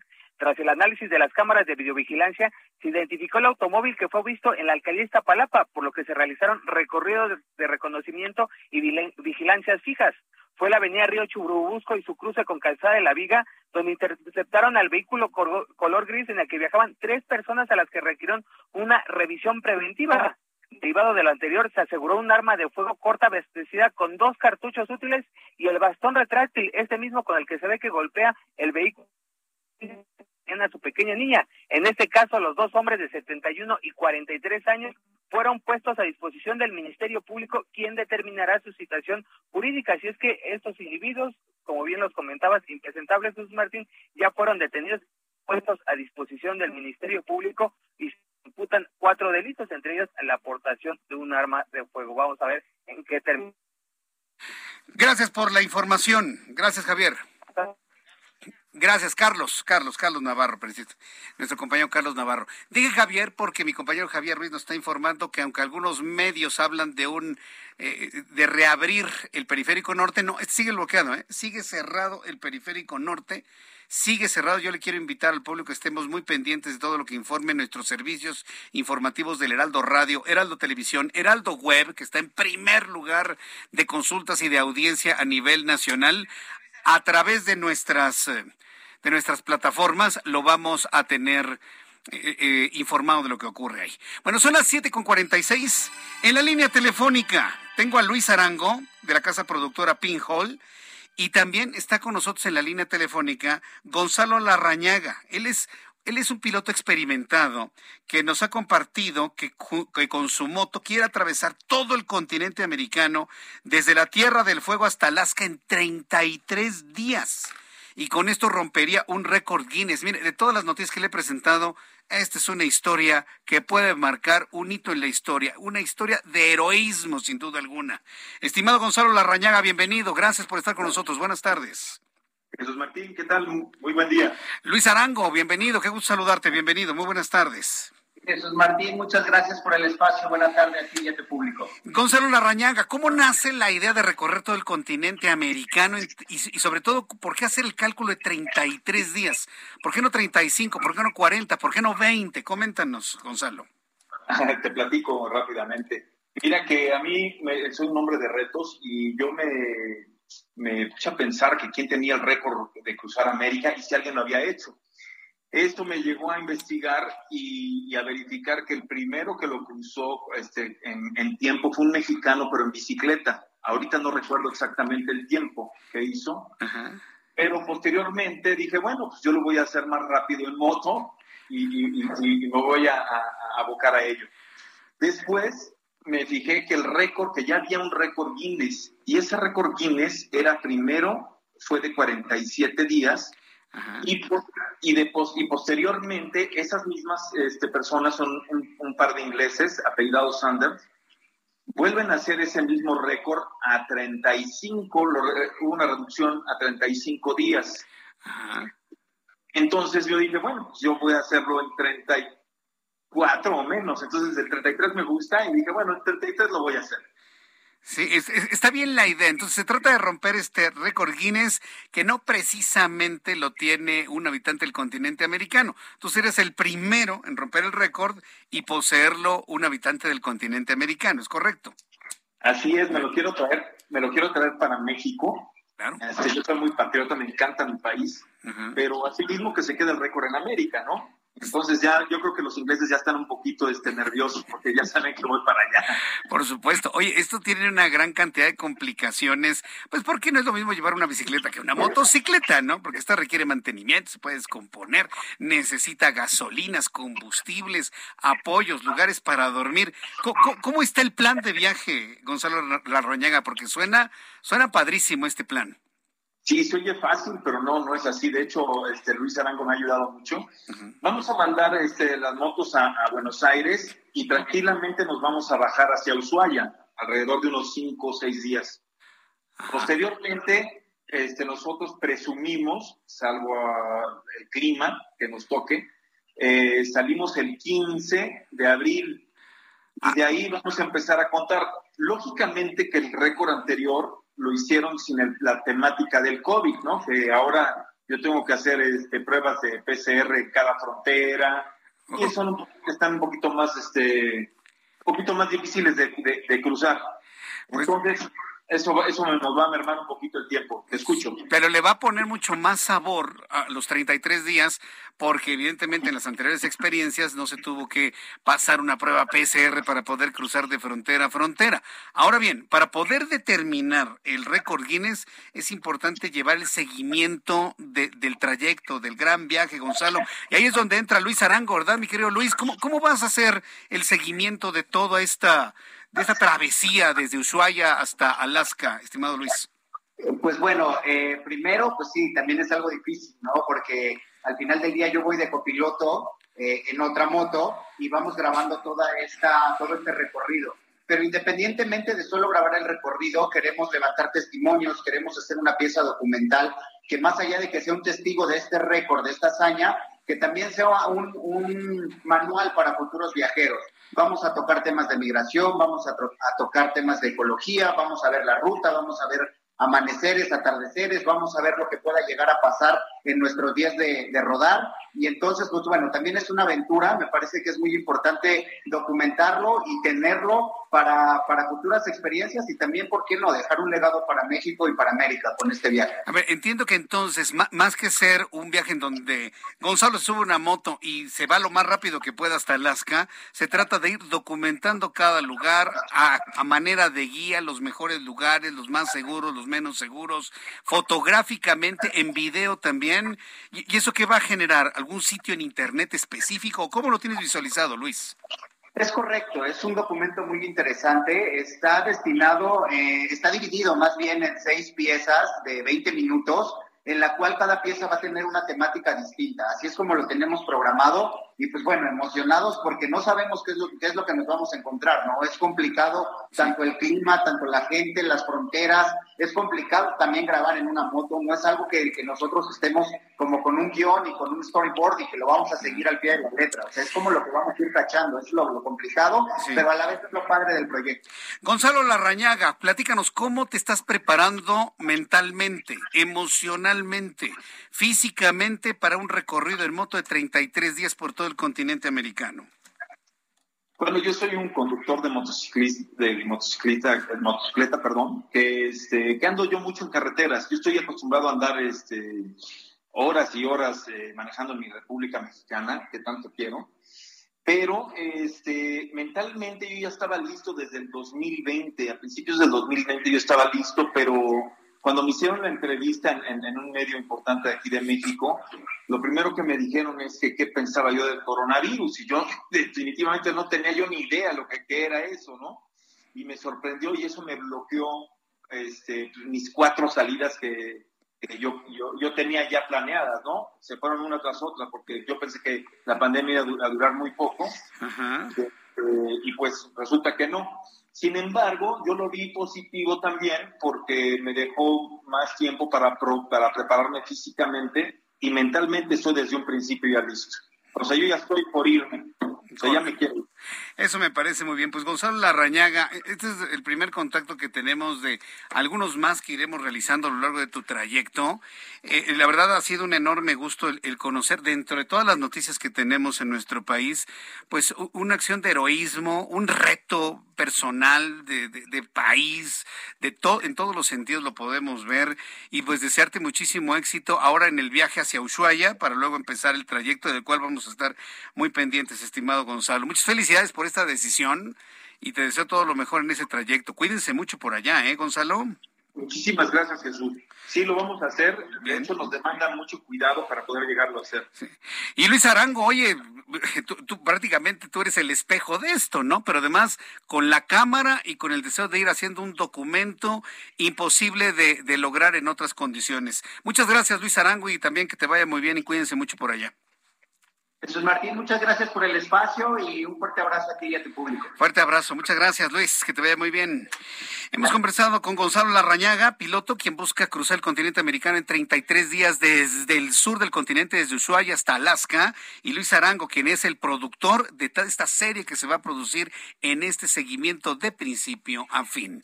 Con esta información hemos llegado al final de nuestro programa del día de hoy.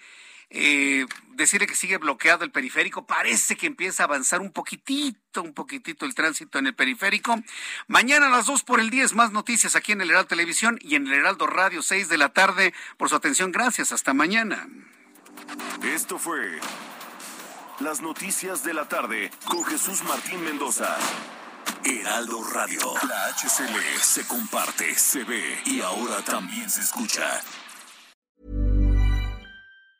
When your skin feels nourished and glows, you radiate confidence. Osea makes giving your skin a glow up easy with their clean, clinically proven Mega Moisture Duo. This seaweed powered duo features two of Osea's best sellers, Undaria Algae Body Oil and Undaria Collagen Body Lotion. Glow from the inside out. Get 10% off your first order with code GLOW at OseaMalibu.com. That's O S E A Malibu.com code GLOW.